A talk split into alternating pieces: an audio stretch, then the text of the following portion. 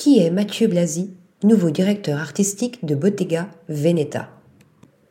C'était en novembre dernier. La maison de mode italienne Bottega Veneta annonçait dans un communiqué le départ effectué d'un commun accord de Daniel Lee, qui était parvenu en quelques années seulement à donner un nouveau souffle à la marque, plus moderne et minimaliste. Cette nouvelle, qui a surpris toute la sphère mode, s'est accompagnée d'un coup de projecteur sur le discret mais non moins talentueux Mathieu Blasi. Derrière ce grand regard noisette se cache le bras droit de l'ancien directeur artistique. Si son nom est aujourd'hui encore méconnu du grand public, son parcours est néanmoins exemplaire. Des maisons à la renommée internationale. Ce franco-belge de 37 ans a fait ses premiers pas dans l'univers de la mode en intégrant la prestigieuse école de la Cambre à Bruxelles.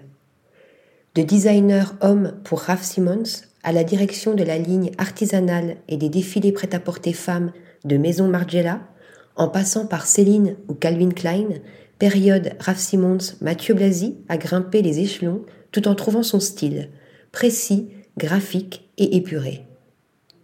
Enfin, en 2020, il rejoint l'équipe artistique de Bottega Veneta, où il est nommé directeur du design prêt-à-porter de la marque Transalpine. Adulé par Kenny West. Mais la personne qui a véritablement aidé Mathieu Blasi à se faire un nom dans le milieu est le rappeur américain Kenny West.